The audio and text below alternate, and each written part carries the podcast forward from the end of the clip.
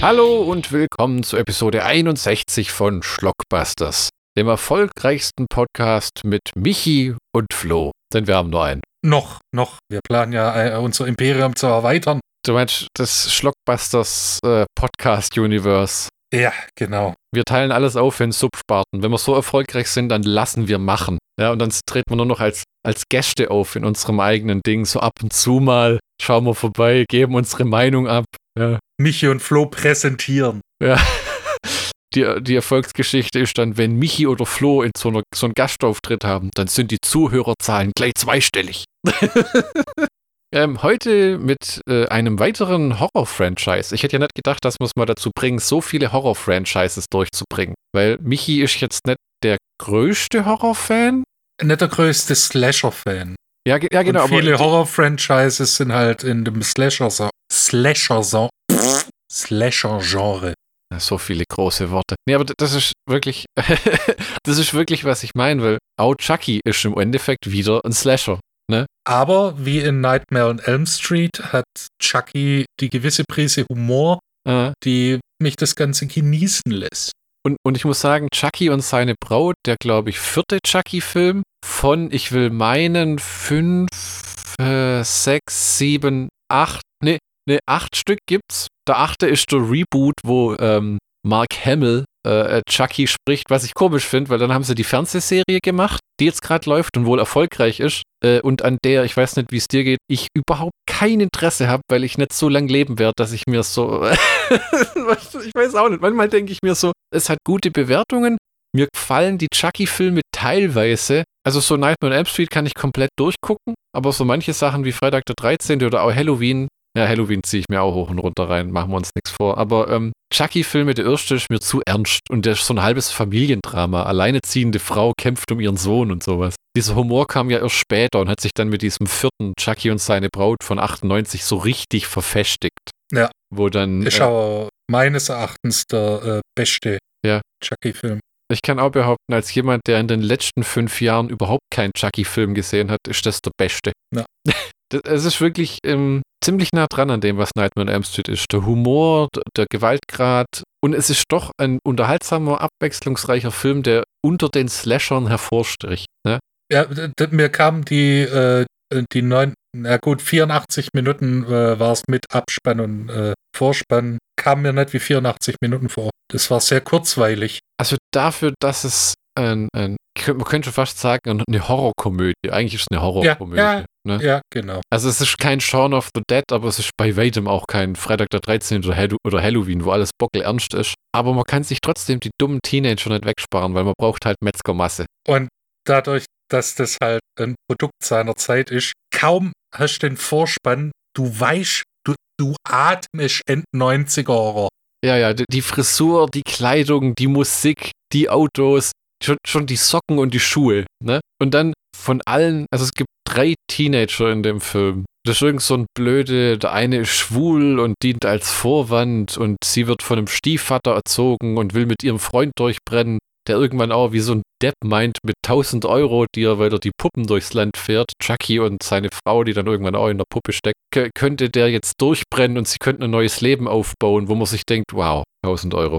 Wie weit kommt man mit 1000 Euro? Nicht weit, Digga. Schon mit Tanken, Essen und Unterkunft. Und dann ist das auch noch, wo fahren sie hin? Wo wollen sie äh, ihr neues Leben beginnen? In Hackensack, New Jersey, wo schon Billy Joel gesungen hat, dass es eine schlechte Idee ist. Und eine von den Teenagern ist ja auch noch Catherine Heigl, Ja, die sich ja von Grey's Anatomy gelöst hat, so ist, weil das ihr wäre jetzt zu niedrig und dann nachher zurückgekrochen kam, weil die wohl am Set hat man gemunkelt, ist halt Information aus dritter, vierter und fünfter Hand, aber die hat sich wohl vielen Leuten gegenüber wie eine grauenhafte Diva verhalten. Äh, die Filme sind dann reihum auch gefloppt. Der einzige große Hit, den sie wirklich hatte, war Knocked Up mit Seth Rogen. Und das und ganz ehrlich, ob die in dem Film dabei war oder irgendjemand anderes, war auch grad scheißegal. Da hätte schon Jessica Alba oder Jessica Biel reintun können. ja, oder Elizabeth Banks. Das sind ja manchmal so, das hätte mir sogar besser gefallen mit Elizabeth Banks, ne? Aber die war ja damals äh, beschäftigt.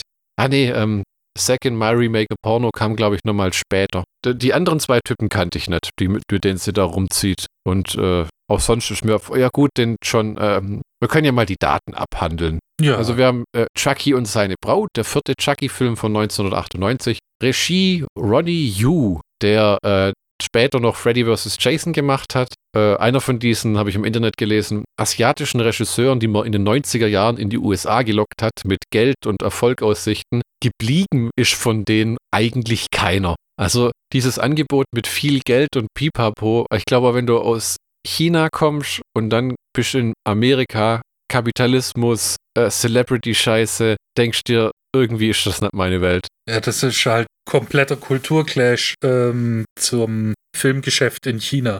Ja. Oder Hongkong. Das war, das war. Es gibt auch Gerüchte, nachdem sich, ähm, also dieser Don Mancini, dieser Chucky-Guru, der tatsächlich seit den 80ern, das ist nicht böse gemeint, aber nichts anderes macht, als Chucky-Filme schreiben, produzieren und die Fernsehserie aus dem Boden gestampft hat. Das ist so sein täglich Brot. Der hat zwei, drei andere Sachen noch geschrieben, aber ansonsten die äh, Cult of, also nach diesem Film Chucky und seine Braut kam Chuckys Baby 2005. Der Film war seiner Zeit weit voraus, weil Chucky hatte ein Transgender-Baby. Muss ich mal überlegen, bevor es hip war. Was ich auch eine nette Anspielung fand, weil das Kind hieß dann Glenn und wusste nicht, ob sich's Glenda nennen soll. Von dem Ed Wood-Film Glenn oder Glenda. Also toll. Also da gibt sich ganz viel Mühe mit so Anspielungen. Und dann kam ja Cult of Chucky und Curse of Chucky oder vielleicht auch andersrum. Und dann kam der, der Reboot. Und das Zeug war eigentlich immer moderat erfolgreich, muss man sagen. Dann haben wir äh, äh, Produzent David Kirschner und äh, Grace Gilroy,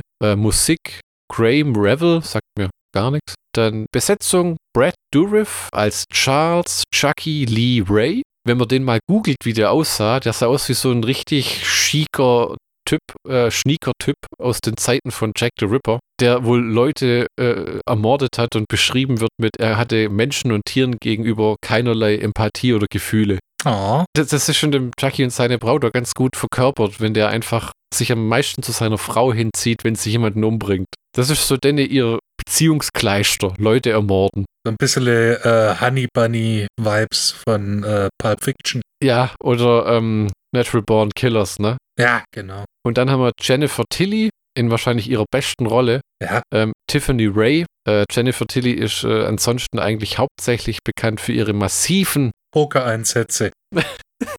hat, ähm, Die ist ja professionelle Pokerin jetzt. Ja, genau. Und die hatte zeitlang immer auf diesem ähm, amerikanischen Pokerkanal gespielt und hat wohl eine Million Dollar erspielt mit den Jahren. Was ziemlich beeindruckend ist, weil, äh, hui. Und schauspielert immer mal wieder. Ist wohl auch in dieser Chucky-Serie dabei und teilweise in den Fortsetzungen. Muss ehrlich sagen, ich glaube, ich habe Chucky 1 gesehen. Den hier. Die danach habe ich Chuckys Baby habe ich gesehen, das ja am Ende dieses Films geboren wird. Man muss ja echt sagen, der Film hat ein cooles Ende, finde ich. Also was Brucer, unsere letzte, unser letzter Film am Ende so hingeklatscht hat, hat der Film richtig gerockt, so, ach du Scheiße. Und die Serie habe ich nicht gesehen, den Reboot habe ich auch nie gesehen. Ich glaube, ich habe noch den zweiten oder den dritten Mal gesehen. Welche kennst du von diesen Chucky-Dingern? Äh, wir haben zusammen den ersten Mal angeguckt, dann bin ich mir nicht sicher, den zweiten oder dritten. Ah, okay, ja, das war irgendwas in der Fabrik, habe ich im Hinterkopf mal. Sowas und äh, ich meine, den haben wir uns auch mal in Holland reinzogen. Diese berühmte, äh, also wenn wir uns immer auf Holland beziehen, das war, äh, wo wir da waren, ein Eldorado für DVD-Sammler. Das war teilweise lächerlich, was die Dinger auch gekostet haben. Ich weiß noch, ich habe da ein Bullet in the Head von John Who in der Asian Film Network Doppel-DVD gekauft für irgendwie 3 Euro. Ja, und Conan für 2 Euro. In Den Helder, das weiß ich noch. Ja. Also wir waren da immer im Urlaub mit meinen Eltern, also zwei oder dreimal, zwei oder dreimal. Also ich war zwei oder zweimal dabei. Zweimal, ja, ja. Das war wirklich eine ne schöne Zeit in Nordholland, in Strandnähe und dann Minigolf spielen und wo Michi und ich ja immer wieder äh, allerdings mit der Tatsache konfrontiert sind, auch wenn wir lange befreundet sind, seit dem vierten Lebensjahr, wenn man uns zusammen in einen Raum steckt für längere Zeit, Dann ist das die, die scheiß Donnerkuppel. Ja, meistens bin ich dann der, der irgendwann Kurzschluss kriegt und du, der dann geht, weil er oder sich vor irgendwo hin verkrümt, weil er keinen Bock mehr hat auf meine Scheiße. Und dann, ja, das funktioniert nicht. Wir konnten in der Schule auch nicht nebeneinander hocken. Äh, ja, das ist wahrscheinlich so das Geschwister-Syndrom. Ja, wahrscheinlich. Ja, wahrscheinlich. Hm. Dann haben wir, äh, was die Besetzung weiter angeht. Äh, ach, jetzt, weißt du, was ich noch fragen wollte? Wie hat dir denn der Film überhaupt gefallen? Das müssen wir auch mal am Anfang immer klären. Tatsächlich, der Film hat mir sehr gut gefallen, weil, äh, wie gesagt, der Humor ist äh, immer für mich äh, ausschlaggebend bei sowas und lässt mich auch über einige Sachen hinwegsehen, wenn der Humor gut ist. Hm. Dann die Gewalt war ausreichend, aber nicht ausufernd, wie so das Saw-Franchise ist immer mein Ja, Gewaltpornos.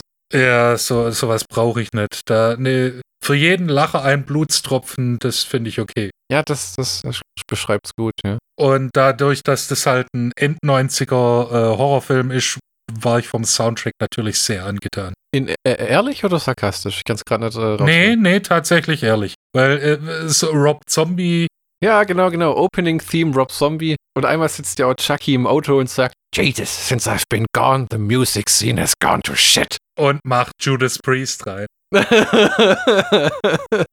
Aber das ist, ja, ja, na, muss man sagen, es steckt wirklich Liebe und äh, Detail, äh, wie soll man sagen, Detailarbeit in dem Film. Es ist kein Post-2000er schnell ge- hingerotzt oder ich wollte schon immer einen Film drehen, hier ist mein Horrorfilm-Ding. Weißt du, diese Flut aus Scheiße, wo die Camcorder wirklich groß kamen mit USB-Anschlüssen. Ja, da kann man auch sagen, das ist ein kinowürdiger Film tatsächlich. Also so wie er aufgemacht ist und ich kann mir wirklich vorstellen, dass der Spaß gemacht hat im, äh, im Kino.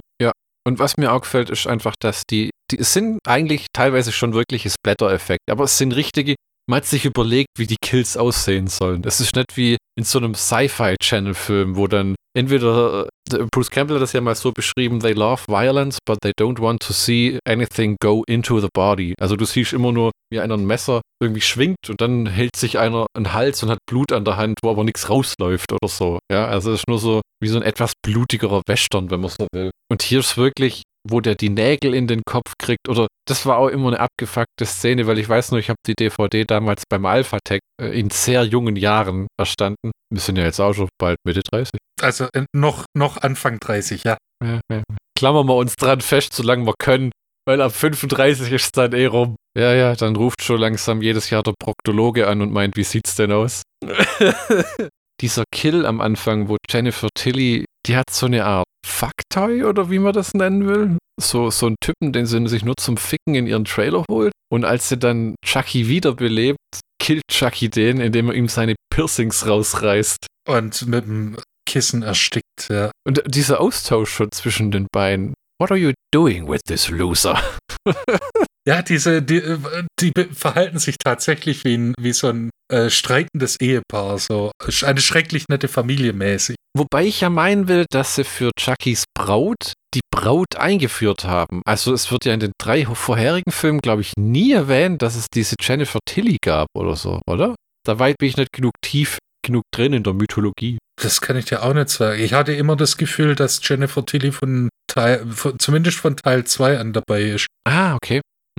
Aber d- das, das weiß ich auch nicht. Also, ich kann ja kurz nachgucken. Tudis, dann lese ich weiter den Cast vor. Wir haben Catherine Heigl als Jade, äh, Nick Stable äh, als Jesse, Alexis Arquette, vielleicht verwandt mit David Arquette, Howard Fitzwater, netter, was, netter Name, klingt wie irgendjemand aus Bioshock, äh, ein Videospiel, Damien Baylock, spielt wohl zwei Typen, keine Ahnung.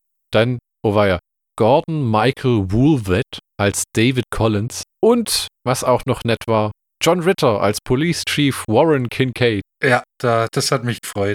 der so ein bisschen gegen sein eigenes Image anspielt und ein totales Arschloch ist, gell? Ist John Ritter der, der so blöd ermordet wurde? Wie? Es gibt eins ein Saturday Night Light.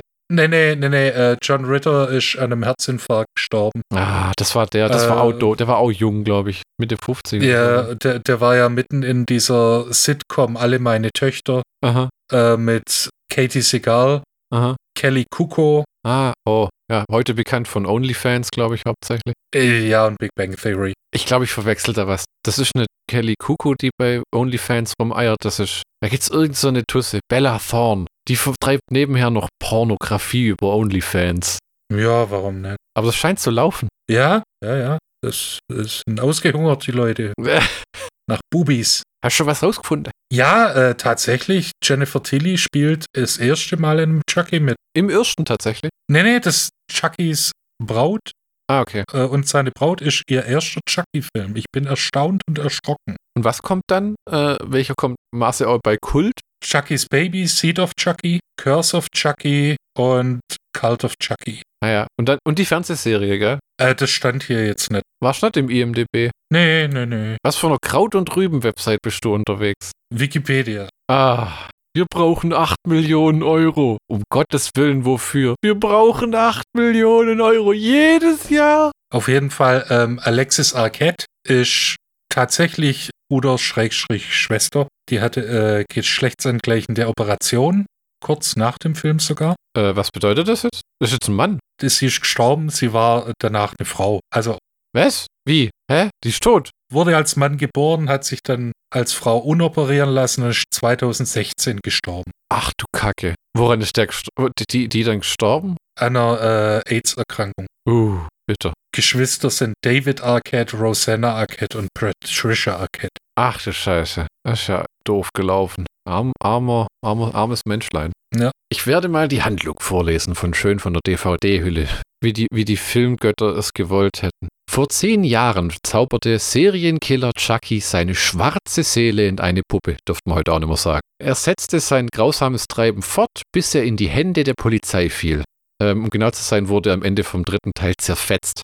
Deswegen sieht er in dem Film so zusammengetackert aus. Das ist nämlich das erste Mal, dass sie das Redesign von Chucky hatten. Und das sieht gut aus. Ich finde nämlich, in den meisten Filmen sieht die Puppe scheiße aus. Aber im, im, im Reboot habe ich mal Bilder anguckt, grausig. Einfach nur grausig. So aalglattes Plastik und hier halt richtig im Arsch, zerschnitten, rangetackerte Haare. Oh, das, das Farbe, die Farben von der Kleidung sind gut. Aber seine Ex-Freundin Tiffany kann ihn nicht vergessen und besorgt sich Chuckys Überreste. Ich glaube, die sagt im Film, it took me 10 years to find you, weil es irgendwie die äh, Zeitsprung, ich glaube, der letzte Film war von 90 oder so. 91. Sie flickt ihn zusammen und spricht in dunkler Nacht eine Zauberformel. Chucky kehrt ins Reich der Lebenden zurück. Als er sich weigert, Tiffany zu heiraten, sperrt diese ihn ein. Doch die Killerpuppe rächt sich. Ja, und äh, wirft den Fernseher, während sie Bride of Frankenstein schaut, in ihre Badewanne, in ihrem Trailer. Die lebt so, Trailer Park. ja genau. Und dann wird sie gegrillt und er ste äh, steckt ihren Körper auch in so, ein, in so eine Puppe, die sie schon hatte. Das ist lustig, die steckt den in so einen kleinen, wie so einen Kinderkäfig. Der Thema abschließen kann. Und dann entkommt er und äh, bringt sie um. Und die Puppe, in der die er steckt, sieht scheiße aus, aber wenn die sich dann nachher so umsteilt, Der nach ihrer Fasson. ja, ja, ja, ja, äh, äh, ist so die Lippen, den Lippenstift und sowas. Es gibt ja auch nicht viele Killerpuppenfilme mit Killerpuppen-Sexszenen, oder? Genau das habe ich mir auch gedacht. Team America hat sich 2004 so gerühmt, eine Puppensex-Szene zu haben. Hm. Und dann kommt Bride of Chucky und kriegt es mal mehr oder weniger erotisch und glaubhaft rüber. Ja, ja, so über Schattenspiele und was mit einem herrlichen Spruch. Have you got a rubber? Dann sieht man, wie Chucky so zurückguckt und sagt, Honey, look at me. I'm all rubber.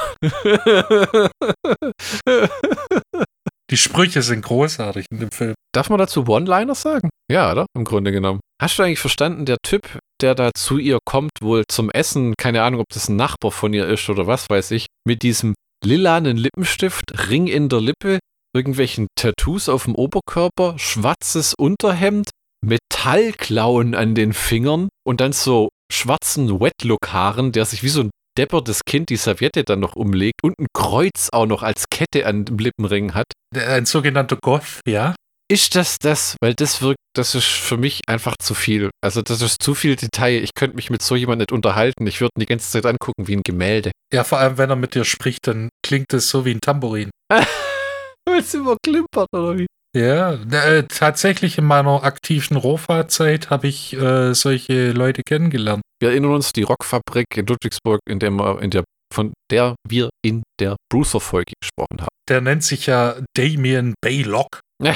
Aber das stammt aus dem Film und gebürtig heißt er dann, finden sie dann den Ausweis oder den äh, Führerschein und bürgerlich heißt er dann Howard Fitzwater. Ach, deswegen dieses Doppelding. Ich habe mich schon gewundert, ob der einfach nur zwei Rollen gespielt hat. Oh, das hast du aber gut gemerkt, meine Güte. Ja, ja, ja, ja. Du hast das ja als Webstream gesehen. Äh, ich habe die DVD äh, und ich muss sagen, die DVD hat ein sehr nettes animiertes Menü von Kinowelt, heutzutage äh, Studio Kanal. Gibt tatsächlich auch eine Blu-ray, die aber leider out of print ist. Hat noch die gute alte nicht freigegeben unter 18 Jahren und gibt sogar ein Vorwort äh, von Jennifer Tilly, äh, den Originaltrailer und ein Letterbox des Making-of. Was einzig schade ist, es gibt wohl einen Audiokommentar, der nicht drauf ist, aber ich weiß nicht, ob der irgendwann mal später entstanden ist. Die DVD ist wohl irgendwie von 2004 und äh, der Film ist halt auch schon dann bald 25, der hat nächstes Jahr 25-Jähriges, oder? Ja, ja. 98. Ja, ja. Ich war froh, dass die Teenager in diesem Slasher-Film zumindest keine Kinderkinder waren. Weißt du, was ich meine? Wenn es so richtige Hosenscheißer sind. Ja, mit dieser amerikanischer Teenager-Attitüde. Es gibt Nerd, es gibt Outcast. Die Formel, die seit Breakfast Club implementiert wurde. Der Sportler, die Schlampe, das unschuldige, die unschuldige Jungfrau, der Comic Relief, Fettsack. Wie wenn die immer fett sein mussten auch. Nur in einem Freitag der 13. Teil ist, glaube ich, mal ähm, Crispin Glover, ein junger Crispin Glover. Das war auch nett. Dieses Schema, ich bin ja froh, dass man das in gewisser Weise manchmal einfach verlässt, weil mir das die Filme schon immer ruiniert. Ich habe da schon gar keinen Bock mehr drauf, wenn ich schon wieder sehe, dass es so Teenies sind. Weil das ist schon irgendwie so, weil du musst ja immer, es gibt ja immer eine Handlung mit diesen Kiddies dann. Ich meine, die haben es ganz gut aufgeteilt. Da, äh, die haben auch im Making-of gesagt, das ist der erste Chucky-Film, wo die Puppen im Endeffekt die Hauptrolle spielen. Weil in den ersten drei Filmen war das ja dieses Kind, dieser Andy, der da von Chucky heimgesucht wurde. Und ich weiß nicht, ob sie das bei der Serie auch wieder gemacht haben, auf jeden Fall im Reboot. Und das war halt einfach nervig, weil gerade im ersten Teil, weiß ich noch, hat das Sozialleben von der alleineziehenden Mutter da eine große Rolle gespielt. Wie die da äh, äh, äh durch den Tag kommt und dass die, die Puppe dann denn ihr Familienleben bedroht. Das war so ein bisschen trashiges Terminator in Horror-B-Movie-Form. Uff.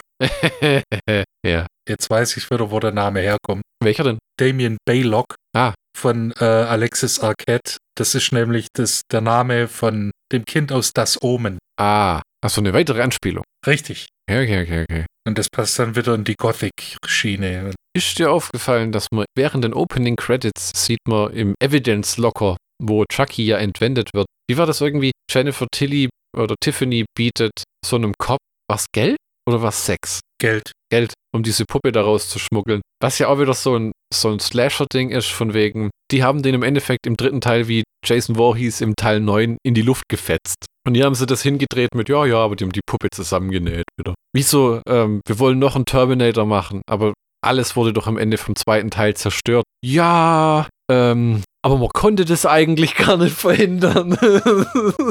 der arme Terminator-Franchise ist ja der gebeutelste Franchise aller Zeiten, wo, der, wo James Cameron kein Interesse mehr dran hatte, außer als Produzent, als Geldverdienst, wie Spielberg auch diese ganzen Transformers-Filme macht, wo er immer sagt, ist super, ist ganz arg toll. Ich würde ja meinen Namen nicht draufsetzen, wenn es toll wäre. Dann hat Schwarzenegger den dritten Teil gedreht, weil er ja Geld brauchte für seine Wahlkampagne, um Governator zu werden. Und dann kam der vierte Teil. Ich glaube, da waren wir im Kino, kann es sein? Ja, das kann sein. Salvation, wo niemand wusste. Nicht der Regisseur, nicht die Leute, die es angeguckt haben, nicht die Drehbuchautoren. Was genau hat uns das sagen wollen? Auf jeden Fall wollte Christian Bale mal einen Actionfilm drehen oder was weiß ich. Oder äh, war es leid, immer nur Batman zu sein? Keine Ahnung. Den vierten gucke ich mir tatsächlich immer noch gern an, hat allerdings mit Terminator eigentlich kaum irgendwas zu tun. Ne, das, dann ist ja der Terminator-Franchise zu einem billigen Transformer-Abklatsch verkommen. Ja, ja, mit Riesenrobotern, die sich auf die Fresse hauen und so, ne? Und dann kam ja diese Sarah Connor Fernsehserie. Ich muss ehrlich sagen, ich habe die erste Staffel auf Blu-ray, ich habe das nie gesehen. Wir haben die erste Folge halb angeguckt, haben gesagt, oh, nicht schlecht und haben es wieder ausgemacht. Das ist auch so, weißt du, so wie, wie wenn du sagst, es macht einen guten Eindruck, aber irgendwie habe ich trotzdem einfach kein Interesse dran. Tut mir leid. Das ist genau wie mit der Chucky-Serie. Ich habe mir einen Trailer angeguckt und es sieht gut aus, aber ich wäre eher bereit, mir irgendwann mal Chuckys Baby anzugucken oder Cult of Chucky, als jetzt diese Serie. Ich weiß nicht, die Serie fühlt sich immer an, gleich wie, wie, wie wenn du so viel investieren musst an Zeit und Aufmerksamkeit und so. Äh, witzigerweise habe ich dasselbe als Gegenargument mal gehört äh, von jemandem, der keine Filme guckt. Ah. Aber dafür dann Serien binge-watcht. Wo ich dann gedacht habe, irgendwie ist das konträr. Das habe ich, hast du das schon mal gemacht? So Serien, die reinballern, so eine Folge, noch eine Folge, noch eine Folge, noch eine Folge, noch eine Folge und die nächste Staffel und weiter, weiter, weiter. Das kann mein Gehirn gar nicht verarbeiten. Bei, im Prinzip bei jeder Serie, die ich mir auf DVD kaufe. Ja gut, äh, äh, dazu muss man aber auch sagen, bei den Serien, die wir das machen, und ich habe das natürlich auch schon gemacht, muss ich mich gleich korrigieren, dann ist das Black Books oder Forty Towers oder, oder ähm, also so Zeug. Ich habe die DVD-Box von der Serie Frasier. Da habe ich es mich nicht traut, tatsächlich. Äh, weil das halt so mal geschwind 30 oder 40 DVDs sind. Ah ja, wie meinst du das dich nicht getraut? Binge-Watchen, da habe ich gedacht, ja, okay. Das wäre sportlich. Da musst du am Tag dann 12, 13 DVDs packen mit je drei, vier Folgen oder so. Also das, das, das Binge-Watchen ist äh, eine sportliche Angelegenheit, aber gerade äh, wir sind ja äh, große Fans, äh, nicht im Speziellen von britischen Comedy-Formaten. Also ich habe auch ein paar schöne Serien, die haben, die haben nur eine Staffel bekommen. Da legst du einfach nur eine DVD ein und lässt die durchlaufen und das ist gut. Ja, das ist manchmal schade bei den Briten. Da kann es noch so geil sein, da gab es einfach sogar manchmal vom Cast her einfach kein Interesse, weil das war für die wie, okay, Projekt abgeschlossen, weil die Briten haben nicht so dieses Serienwahrnehmen. Das hat sich ja inzwischen auf die ganze Welt ausgebreitet. Also dieses früher, wie bei Star Trek Next Generation oder Sitcoms der damaligen Zeit, wie heißt es mit Al Bundy? Eine schrecklich nette Familie. Da waren das immer 20, 22 Folgen. Und da ging es nicht darum, eine fortlaufende Handlung zu erzählen oder, oder irgendwas, sondern du musstest einfach die Staffel vollballern. Deswegen ja, gibt es ja in den USA heute noch diese Pilot-Season, wo dann die ganzen Schauspieler antreten für irgendwelche Pilotfolgen von was und dann wird entschieden, was in Serie geht. Und inzwischen ist es ja so, dass man es auf das britische Format herabgestuft hat, wo man gesagt hat, am besten unter zehn Folgen und überlegt euch, was für eine Geschichte ihr erzählen wollt. Hat auch viel mit diesem Netflix-Gedanken zu tun. Die, eine Miniserie und sowas. Ich muss aber sagen, das gefällt mir besser. Schon wo sie Akte X wieder zurückgeholt haben, haben sie auch gesagt, wir machen zehn Folgen pro Staffel und gut ist. Ja? Wird auch was damit zu tun gehabt haben, dass David Duchovny und, ähm, wie heißt sie, Gillian Anderson ein ordentliches Geld verlangt haben, weil ja, David Duchovny ist scheißegal. Robert Patrick kann den Job genauso gut machen. nehmt mir nicht meine Scully. ja, ja. Äh, wo sie in der Pilotfolge noch von Akt X noch im Schlüpper rumlaufen muss, weil sie die Quote brauchen, Mann. Äh, deswegen haben sie die Serie wieder eingestellt, weil sie gesagt haben, bis haben sie ja die Revival-Staffel gemacht und dann nochmal eine und dann, dann ging es darum, machen sie eine dritte und dann haben sie gesagt, wie lange wollen wir das wirklich wieder machen? Ja, es gibt, wir werden auch nicht jünger, wir müssen andere Projekte absagen. Um nochmal zurückzukommen zum Terminator-Franchise, dann hatten wir Terminator 5 Genesis mit ähm, dieser Emilia Clarke von Game of Thrones, wo sie irgendwie versucht haben, die ersten zwei Filme in einen rein zu rebooten. Ich war erschrocken und äh, verstört und verärgert, dass der Soundtrack nicht von Genesis gemacht wurde. Der Film war tatsächlich gut, war allerdings gleich als Trilogie angelegt und dadurch, dass es nie fortgesetzt wurde, ist so ein berühmter Rohrkrepierer. Also so nach dem Motto, die Handlung ergibt nicht richtig Sinn, weil einfach das nie aufgeklärt wurde. Und dann kam ja Terminator Dark Fate, der spanische, mexikanische Terminator, nicht spanisch-mexikanisch. Wirklich, da wo die irgendwie, ich weiß auch nicht, Li nicht Linda Blair, wie heißt sie? Linda Hamilton. Hamilton kommt wieder und Schwarzenegger schaut dabei und du denkst dir, warum nur? Warum nur? Das klingt jetzt sehr böse und das ist es auch der Franchise ist so altersschwach wie seine Schauspieler. Also da hat man sich viel Mühe gegeben und die haben trainiert und ja, Schwarzenegger hat immer noch einen unglaublichen Body für sein Alter, aber lass es doch einfach gut sein. Weißt so. Und noch ein und noch ein. Das ist genau wie, jetzt gibt es wie viele Transformers-Filme? Sechs. Und nächstes Jahr Next, ja, es gibt Transformers 1, 2, 3, dann gibt es nochmal zwei mit Mark Wahlberg und dann gibt es Bumblebee. Und nächstes Jahr kommt wieder einer, wo Ron, Ron Perlman irgendwie Gorilla Saurus spielt oder irgendwie sowas. So, da kommen dann so Affentransformer oder Tiertransformer oder oh, so. ja, ja, ich erinnere mich, dass das, äh, als wir Kinder waren, dass das der heiße Shit war. Macht doch eigentlich gleich so ein Beast Warriors Crossover oder was. Meine Lieblingsserie bei so Transformers-Zeugs damals war das mit den Haien. Oh, ja. Die dann so Skater-Shorts anhatten. Äh, Street Sharks. Ja, das war klasse. Das war nämlich zu abgefuckt, um wirklich zu verstehen, was eigentlich los ist. Ja, genauso wie Biker Mice from Mars. ja, das, oh, jetzt muss ich schnell googeln, damit ich dann ein Bild sehe. Biker Mice. Äh, aber solche Sachen waren im Prinzip Spielzeugwerbung. Ja, das ist wahr. Das ist wirklich wahr, ja. Das ist, was es im Endeffekt war. Das ist, ich meine, man könnte, ja, wie heute Disney im Grunde genommen ein großer Spielzeughersteller ist, der teure Werbespots produziert. Aber manche Franchises, wie der Chucky-Franchise, haben überlebt oder ein oder anderen Form immer wieder, ne? Du hattest, die ersten drei waren tatsächlich Kinofilme, der vierte war, glaube ich, auch ein Kinofilm. Also Chucky und seine Braut. Dann kamen, glaube ich, drei, die mehr oder weniger direkt auf Video oder DVD rauskamen. Aber auch immer erfolgreich. Also die haben halt die Home-Video-Welle mitgenommen nach 2000, wo die DVD dann durchgestartet ist. Und dann kam der Reboot wieder ins Kino. War, glaube ich, auch für so ein kleines Horrorfilmchen erfolgreich. Gibt es ja auch nicht mehr wirklich so kleine Horrorfilme. Gell? Der Einzige, der das noch macht, ist Jason Bloom mit so Insidious und äh, Halloween 13 und, und irgendwie so diese ganzen es gibt ja nur noch so Gespensterfilme, so äh, Insidious, Malignant und, und. Ja, aber das ist genauso eine Phase wie diese Found-Footage-Filme nach Blair Witch Project. Du meinst, weil es halt erfolgreich war, reitet man das Pferd so lange, bis es krepiert. Gut, macht wohl irgendwie auch Sinn. Ich muss sagen, die Insidious-Filme habe ich mir auch alle gerne anguckt. Wenn so alte Franchises wieder auf, auferstehen, sich ein neues Publikum äh, suchen oder dann kleine Horrorfilme zu, in Anführungszeichen, Kult-Horrorfilmen werden. Das gibt es in letzter Zeit leider immer weniger, wegen Netflix und sowas. Kann ich mir zumindest lebhaft vorstellen, dass da das mit reinspielt. Wie meinst du das? Was, was, was, hat, was hat Netflix da für einen Einfluss? Äh, Netflix, dass es erstens zu einem Kult wird. Aha. Also äh, äh, es ist ein zweischneidiges Schwert. Äh, erstens bietet es halt eine Plattform für so kleinere Horrorfilme. Und äh, zweitens ist es dann, da geht es halt in der Masse dann tatsächlich unter. Das stimmt tatsächlich. Ich, ich wüsste ehrlich gesagt, ich müsste mir eine Website anschauen, was auf Netflix alles kommt. Ich weiß das nicht. Ich kriege auch manchmal, ich habe der letzte gesehen, wo ich so eine Website durchgeblättert habe, dass es 2020 eine Doku gab, drei Stunden lang über den Jeffrey Epstein-Fall. Also das will ich gar nicht sehen, weil so genau will ich diesen grauenhaften, was da abging, gar nicht wissen. Aber ich glaube nicht mal, wenn du Netflix hast, kriegst du das richtig mit, weil wir hatten schon Netflix und das ist so ein, ein Scheiß. Also ich, du musst überlegen, wir beide hören gern Frank Zappa Musik ähm, und wir kriegen diesen Newsletter von der Website, wo drin steht, was es Neues gibt. Netflix macht das nicht.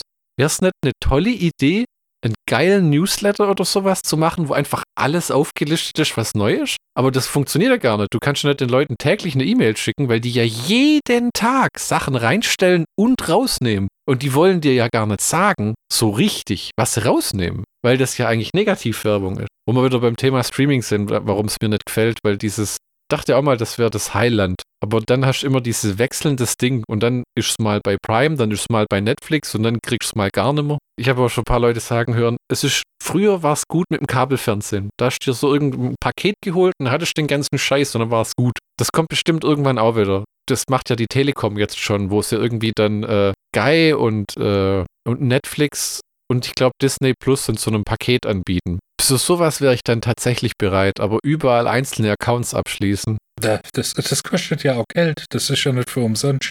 Ja, das kostet ja ordentlich Geld. Also klar, du sagst jetzt, ja, Netflix kostet nur 8 Euro oder was inzwischen 12 Euro, ich habe gar keine Ahnung. Aber trotzdem, dann hast du Disney Plus, Netflix, Amazon Prime. Prime kostet eh, das letzte Mal, wo ich es abgestellt habe, waren es 69 Euro. Trotzdem, dann hast du Netflix, Disney Plus, bist bei 100 Euro im Monat, was ein saftiges Sümmchen ist für, für irgendwelche Entertainment-Geschichten. Jetzt müssen wir aber auch noch ein paar Anekdoten zu Chucky und seine Braut loswerden. Deshalb sind wir ja eigentlich hier. Ja, genau, genau. genau. Es gibt äh, Gerüchte, nachdem Ronnie Yu den Film verlassen hat, da bin ich glaube ich am, Ein am Eingangs mal drauf eingegangen, habe es nie fertig erzählt, nachdem ein Rohschnitt fertig war. Also dieser Chucky-Guru, dieser Don Mancini hat gemeint, der, der Rohschnitt war fertig und man war nicht zufrieden damit und der hatte wohl Heimweh und hatte aber rein, rein rechtlich seinen Vertrag erfüllt, weil es oftmals ähm, die Aufgabe nicht des Regisseurs ist, diesen Film zu schneiden oder zu überwachen. Das machen viele, weil äh, wenn du die Wurst machst, willst du auch sehen, wie wenn sie ausgekocht ist, noch herauskommt und mal probieren, aber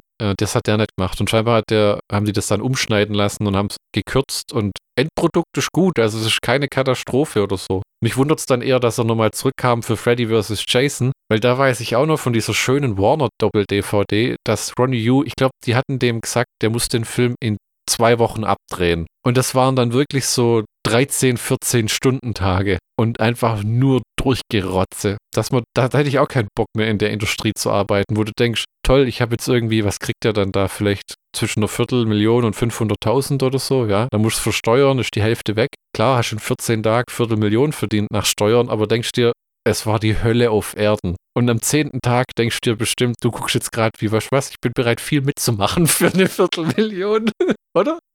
Ja, ich denke halt auch, dass das gerade in diesem Horrorgenre, wenn man da mitbekommt, was für, was es für Ideen gab, die nicht durchführbar waren wegen der ganzen rechtlichen Geschichte, Aber du meinst, wo sie zu ähm, Freddy vs. Jason auch dieses Sequel machen wollte, wo dann Bruce Campbell Ash hätte spielen sollen. Genau, oder wo am Ende äh, Pinhead äh, in der Hölle dann sagt, so, what's the problem, gentlemen? Ah, ja, ja, ja. Das war ja wohl schon, äh, das ging äh, am Ende vom Jason Goes to Hell, gab es ja diese Szene, wo Freddys Handschuh rauskommt und sich die Maske schnappt. Und dann haben sie irgendwie, weiß Gott, wie lange gewartet, bis sie dann diesen Freddy vs. Jason gemacht haben. Ja, das ist ja der letzte Freitag, der 13. Film, den haben wir ja im Kino gesehen. Das klingt immer, wie wenn wir furchtbar viel ins Kino gegangen wären. Das sind wir auch eine Zeit lang, aber das hat auch mit Freitag, der 13. der Stu, glaube ich, gesagt, so, und jetzt ist gut. Ja, Nee, wir waren 2013 nochmal bei Battle of the Five Armies, dem finalen Hobbit. genau, in Schondorf. Genau, ja, ja. Und verarschst du seither wieder im Kino? Natürlich nett. Seit bald zehn Jahren, wow. Ich mag Filme, aber ich hasse Menschen. Ja, man muss sagen, das ist auch immer so ein besonderes Erlebnis. Leute, die die ganze Zeit laben, die ins Kino gehen, um zu saufen. Das hast du mir ja auch mal vorgeworfen, wo ich da während, ähm, was war das, bei Rambo oder so gebechert habe, Ja, irgendwie sowas. weil halt irgendwie auch Wochenende Welcher war. gesunde Mensch kauft sich sündhaft teures Kinobier? Ja, ja. Sechs Euro für so eine Flasche Cola-Weizen. Damn. Ich muss auch sagen, das letzte Mal, wo ich im Kino war, war bei den Känguru-Chroniken mit meinem Vater. Das war im März 2020. Jetzt ist der 13.01.2022. Ja. Und damals war es noch so, hm, Corona, mal gucken, wie es läuft. Kommen die Leute nur ins Kino? Scheint zu passen. Zwei Wochen später Kinos zu, Lockdown, beim Lidl keine Nudeln mehr. Und dann kam das Autokino wieder. Ja, ja, ja, ja, ja, ja, ja. Aber das haben sie irgendwie nicht sonderlich lang gemacht, ne? Das war, Nee, nee. Genauso schnell wie es gekommen ist, ist es auch wieder gegangen. Aber das Interessante fand ich dann wieder, was für Filme da liefen. Ich weiß von einer Kollegin, die, die sind in Autokino gefahren und was haben sie sich angeguckt? Ein ausgekochtes Schlitzohr mit Burt Reynolds. von allen Dingen. Ja, weil das, das der erste Film war, der dort gezeigt war und die sind auch Filmfans, allerdings Ki auch Kinofans. Ja. Also das im Prinzip das Gegenteil von mir. Die lieben Filme und lieben Menschen. Ich liebe Filme und hasse Menschen. Naja, das ist eigentlich falsch. Das klingt so, wie wenn du so ein seelenloser Killer wärst, der sich auch in eine Puppe versetzen lässt irgendwann mal. Du magst dieses Theater nicht, du magst den Gestank der Nachos nicht, du magst nicht Leute, die saufen, du magst nicht diese Grüppchen, die labern, du magst nicht Leute, die dann meinen, sie müssen während einem Zwei-Stunden-Film dreimal pissen gehen. Ja, Ähm, du magst nicht, die, du willst nicht die scheiß Werbung angucken, wenn du dafür Geld gezahlt hast. Werbung ist mir egal. Und dann Leute, die sich wie im Flugzeug, wenn es landet, prügeln, wer als erstes. Es gibt's immer wieder. Äh, ähm, zugegeben, das habe ich auch schon mal gemacht. Da war ich aber einfach auch nur angepisst, weil die Vorstellung so scheiße war, auch mit dem äh, Umfeld um dich rum. Leute, die sobald der erste Abspann kommt, aufstehen und dich angucken, wie ich würde jetzt gern gehen. Ja.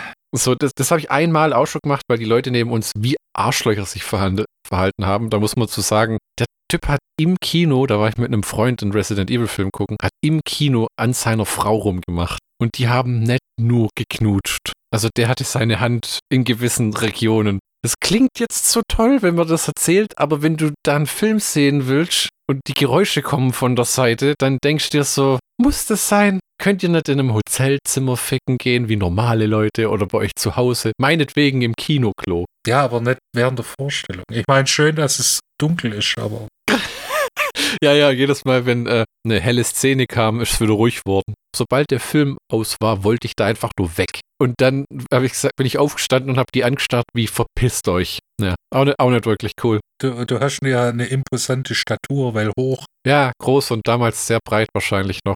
Ich habe erst so 2013, 14 angefangen. Ich habe mal 152 Kilo gewogen, weil meine Vorliebe für süß-sauer gepaart mit einer Vorliebe für etwas anderes, die diese Vorliebe etwas befeuert hat, Für Kräuter. Ja, ähm, in, bei Tolkien würde man sagen, ähm, wie heißt der Shit, den die Hobbits immer rauchen? Feinstes, ähm, jetzt muss ich Hobbit-Tabak googeln. Feinster alter Tobi. Hat dazu geführt, dass ich etwas aus der Form gelaufen bin, äh, wo man mir gesagt hat, pass auf, bis 5XL geht's und danach Bischof hat dich allein gestellt. Und dann habe ich irgendwann das Gewicht da wieder verloren. Aber. Jetzt muss ich dich aber mal fragen, äh, in losem Zusammenhang, könntest du dir vorstellen, als Puppe zu leben? Also, weil dieser Chucky im Film, der transportiert ja seine Frau in den Puppenkörper und dann machen sie sich auf die Suche. Das ist wie so eine gute alte MacGuffin-Jagd. MacGuffin, wir erinnern uns, ähm, wie heißt der Typ, den ich das schon mal beleidigt habe? Ähm, dieser alte Regisseur, wo Psycho gemacht hat und so. Alfred Hitchcock. Ah ja, dieses talentlose Luder. Der hat ja diesen Begriff geprägt, wo man irgendwas hinterher rennt, was gar keine große Rolle spielt am Ende. Ja, wie der, äh, wie der Koffer in Pulp Fiction oder der Koffer in äh, Ronin. Ah, genau. Äh, also der halt die Handlung am Laufen hält. Und hier suchen sie so eine Medaille, um sich am Ende in die Menschengestalt äh, zurück zu äh, verwandeln. Und die Medaille wurde mit Chuckys menschlichem Körper, der da hieß Charles Lee Ray, beerdigt, was auch sehr wahrscheinlich ist, aber so ist es halt. Und dann wollen sie seine Leiche ausgraben und lassen sich halt von den Teenies, dieser Catherine Heigl und diesen zwei Typen dahin fahren durch so einen Roadtrip, wo sie dann Leute weiter ermorden. Und das ist so im Grunde genommen die Handlung. Ich weiß gar nicht mehr, kriegen sie dieses Medaillon am Ende überhaupt? Nein, kriegen sie nicht, weil äh, Catherine Heigl nimmt das Medaillon und bricht dem menschlichen Körper von Chucky den Hals. Ah. Und äh, sie schmeißt dann zu Chucky und Chucky wird dann dezimiert. Naja, weil, weil irgendwann wird Tiffany ja auch mal in Brand gesteckt, die dann echt leidet. Die hat mir teilweise richtig leid getan. Ja, in diesem ganzen Film ist äh, die tragische Figur tatsächlich Jennifer Tilly. Ja, das ist halt die Dummgläubige, die sich mit einem falschen Typen eingelassen hat, der sie dann auch nur behandelt wie Scheiße. Ist eigentlich die gleiche Beziehung wie in der Comicbook-Welt der Joker und Harley Quinn. Äh, Kevin Smith hat so liebevoll gesagt, eigentlich war Harley Quinn in den Comics damals in den 80ern beim Joker sein Fickspielzeug. Also sein Sexsklave, die er dann noch so Drecksjobs hat machen lassen und sowas. Was das umso komischer macht, dass heutzutage diese Harley Quinn so genutzt wird als ein Comicbuchcharakter, der des Feminismus und der Emanzipation. Das sagst du nochmal richtig, weil sonst kriegt man auch auf den Sack. Der Emanzipation, ne? Das ist dieses, ähm, also super strange, wo sie auch gesagt haben, oh, Suicide Squad, die hat ja so ein Luder-Outfit an, das können wir nicht wieder machen. Die kriegt ihren eigenen Film. Wer hat's angeguckt? Niemand. Die Männer sind schuld, die wollen frauengetriebene Filme nicht unterstützen. Und warum gucken es die Frauen dann nicht an? Ja, also, das ist doch jetzt gar nicht wichtig, also. Ja, das ist halt. Das Schlimme ist, wenn man, äh, wenn man sich die falschen Figuren auswählt. Weil es gibt ja starke Frauen im Film. Ja. Hier Sarah Connor. Ja. Badass, Alter. Ja, die, die Klassiker, ne, die ganzen James Cameron-Viber. Dann äh, Sigourney Weaver in Alien wie in Avatar. Und dann aber, gibt's aber auch noch viele andere, die man sich halt nicht so aus dem Stiefel ziehen kann. Ne? Also du hast ja äh, äh im Grunde genommen ähm, Danielle Harris in den Halloween-Filmen. Ist ja jetzt auch für ihr sehr junges Alter und später in den Rob Zombie-Filmen auch Weiber, die schon auch Michael Myers auf die Fresse hauen. Oder äh, Pam Greer. Ja, wirklich, wirklich.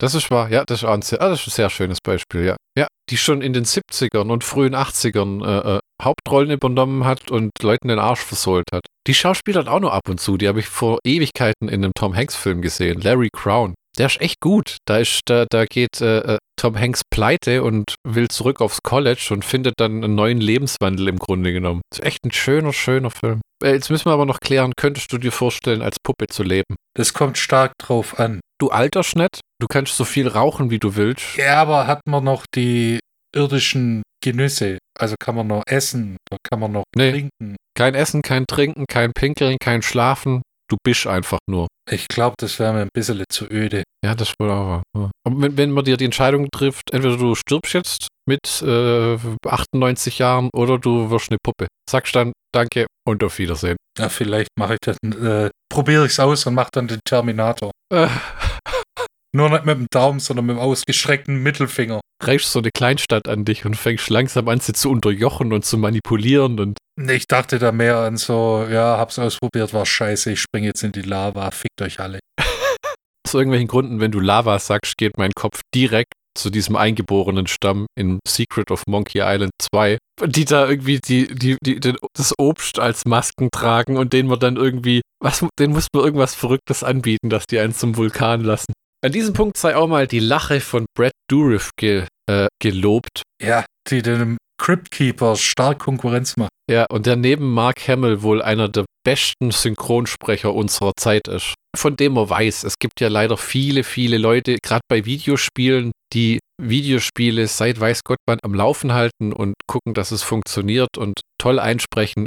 Die weder gut bezahlt werden bei diesen Millionenproduktionen, äh, noch sonderlich äh, uns zumindest, oder behaupte ich jetzt mal, um für uns beide zu sprechen, bekannt sind. Weil ähm, so da erinnere ich mich an die äh, äh, Stimme vom unbekannten Helden in Gothic. Das war ja auch sehr markant. Also für mich zum Beispiel, der gerade Gothic dreimal wieder durchgespielt hat in den Weihnachtsferien. Ja, ja, ja. Aber wirklich äh, eine tolle Lache. Ziemlich abgefahren. Na. Der Film hat ja sehr wenig CGI-Effekte, was ich immer lobenswert finde. Was ich vor allem bei den Puppen erstaunlich finde, weil die Puppen sind sehr gut gemacht. Im Making-of erfährst du, es hat sieben bis neun Leute gebraucht, um diese Puppen zu manövrieren. Also jede Puppe hatte sieben bis neun Leute, die die Mechanik bedient haben, was auch echt abgefahren aussieht. Und äh, genau wie äh, Devil's Rejects, sehr wenig CGI-Effekte, sehr gekonnt eingesetzt. Zwei Sachen, die mir aufgefallen sind. Einer, der vom LKW erfasst wird, frontal, haben sie ge-CGI'd. Wahrscheinlich einfach, weil sie gesagt haben, es dauert sehr lang, das aufzubauen. Es ist Nacht, die Zeit, die Uhr tickt. Wir müssen den LKW säubern und vielleicht hatten sie nicht so viel Zeit mit dem LKW, also es war wahrscheinlich eine Budgetentscheidung und Kost. Sieht auch ganz gut aus, aber man sieht, dass CGI ist. Und später wirft Chucky mal ein Messer durch den Raum. Da habe ich es auch gesehen, das war auch CGI. Es geht gut im Film unter. Also es ist nicht, das CGI bei Devil's Rejects war so ein bisschen, damals. Inzwischen hat es ja seinen eigenen Charme, wenn man den Film so lieb gewonnen hat. Also es ist noch lang kein Poseidon Rex. Kannst du dich an den noch erinnern? Wo wir fertig waren mit Aufnehmen und ich dann, ich habe noch einen Film angeguckt, von dem ich dir erzählen werde. Poseidon Rex. Und du dann, ah, oh Gott, das Welt. Trivia Bits, Michi. Trivia Bits. Bitte mal die Trivia. In Chucky und seine Braut finden sich zahlreiche Bezüge zu anderen Horrorfilmen. So parodiert das offizielle Filmposter das Poster zu Scream 2 und im Laufe des Films werden Anspielungen auf das Omen, hast du ja schon gesagt, Hellraiser und Nightmare gemacht. Außerdem werden in einer Lagerhalle am Beginn vom Film, wo Chuckys zerfetzter Körper liegt, Jasons Hockeymaske, Freddy Krügers Handschuh und die Kettensäge von Texas Chainsaw Massacre gezeigt. Und die Maske von Michael Myers. Ist dir das aufgefallen? Tatsächlich, nee, ich hab's auch nachlesen müssen. Das sind so Blinzel und du über, über, vergisst. Die Dreharbeiten dort von April bis Juli 98. Wahnsinn, weil der kam ja in 98 dann im Oktober, glaube ich, auch raus. Gut, aber das ist ja auch so ein Film, wenn du praktische Effekte hast, dann, ich weiß nicht, ich weiß, ich habe überhaupt keine Ahnung, wie lange es dauert, so einen Film dann zu schneiden. Ein Monat? Mit Ab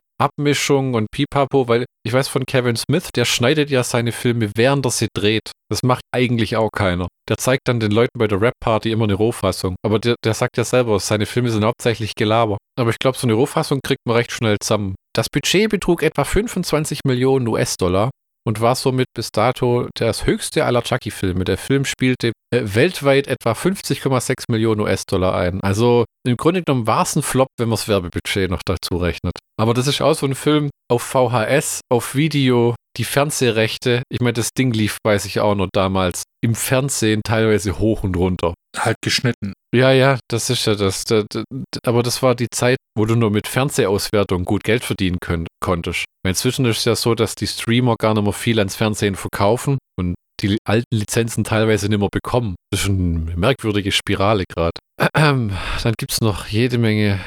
Äh, eine verrückte Sache, die ich gelesen habe. Ähm, es hätte ein Album geben sollen. Warum habe ich nicht ganz verstanden, wo Brad Dourif, Chucky und Jennifer Tilly, Tiffany, als ihre Puppenstimmen Lieder einsingen. Einer davon, äh, das wurde im Audiokommentar gesagt, eine davon hätte Tiffany sein sollen, die King Killing Me Softly singt und Chucky hätte den Song House of the Rising Sun singen sollen und ein Duett von Hit the Road Jack. Das war bestimmt nur so ein, so ein, so ein Brainchild aus so einer Storming-Session. Aber das wäre eine abgefuckte Sache gewesen. Ich meine, das wäre das wär eine coole Sache für, das, für ein Soundtrack-Album gewesen, aber ganzes Album. Am ganzen Album ist gescheitert, weil da hat das Studio wahrscheinlich gesagt, spätestens nach dem Kinostart, äh, vergiss es. Ich meine, Chucky war danach mehr oder weniger zu Direct-to-Video verdammt, ne? Aber weil halt alle Franchises waren zu Direct-to-Video verdammt irgendwann mal, oder? Halloween 8, Resurrection, kam im Kino, war aber eigentlich ein DVD-Film. Dann äh, Hellraiser war ja sowieso die letzten fünf Filme auf DVD.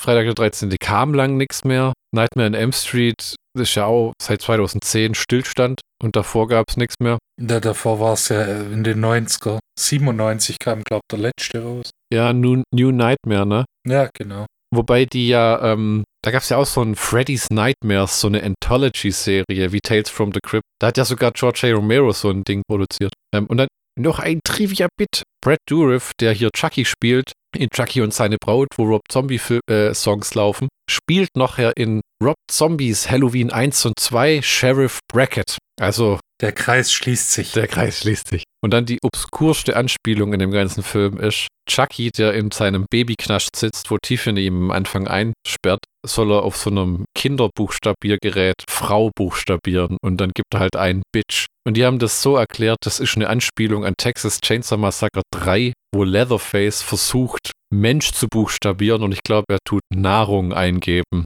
Chainsaw 3 war ja die größte Katastrophe, glaube ich, die je in einem Horrorfilm passiert ist. Das Studio hat mit unter Druck der MPAA und Schiss einfach nur jedes Blut rausgeschnitten. War das der mit Vigo Mortensen? Doch, müsste Vigo Mortensen sein. Matthew McConaughey war Teil 4. Genau, und Teil 2 war ja. Den dritten kann man aber im Gegensatz zum vierten nur angucken, weil der vierte ist einfach nur eine gottverdammte Katastrophe, wo ja Tim Henkel gemeint hat, back to the roots, ne, back to gar nichts.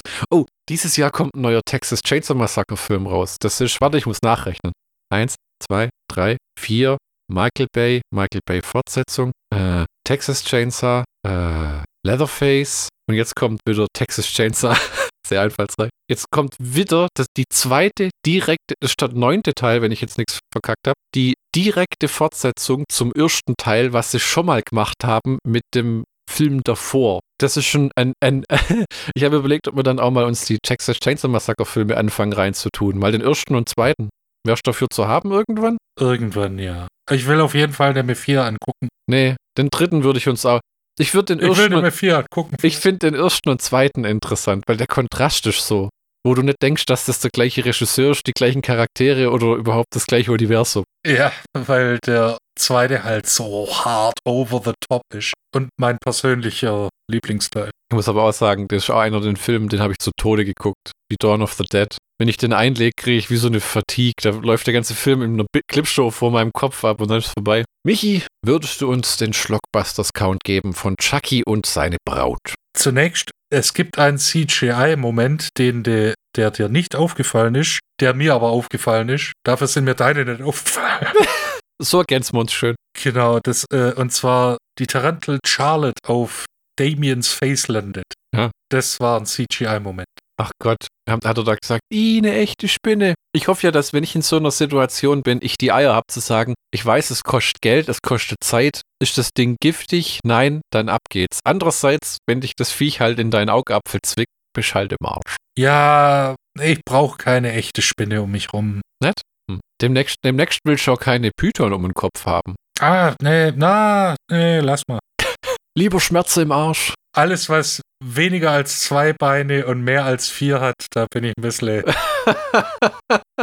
ja, das ist eine gute Faustregel. Eine Sache will ich noch erwähnt haben. Jetzt quatsche ich dir in den Schlockbusters-Count rein, aber wie bei Brucer taucht ja am Ende von Chucky auch so ein Kopf auf im Trenchcoat. Ja, genau, ja. Der, der auch was hatte, so, der die Kitties dann laufen lässt und der dann mitbekommt, wie Tiffany ihr Chucky-Baby zur Welt schießt, das ihn dann, glaube ich, zu Tode beißt oder so. Weiß man ja nicht, da ist ja dann dieser Ja, ja, schwarz. Aber schön, schön gemacht. Ja. Sie dürfen weiterreden. Schlockbusters Count. Wir haben einen positiven Vertreter des End-90er Slasher-Films.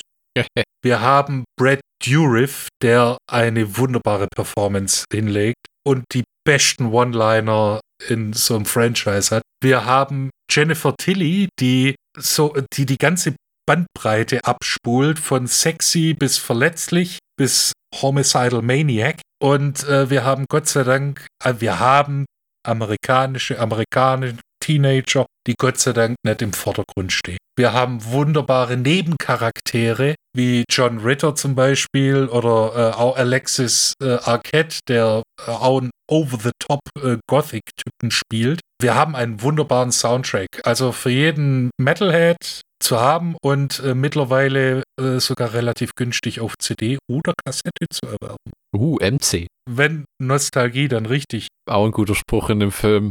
Who is Martha Stewart? My idol. Und später dann, wenn, wenn sie irgendwie ausrastet und dann sagt Chucky, what would Martha Stewart say? Fuck Martha Stewart. Ja, ja.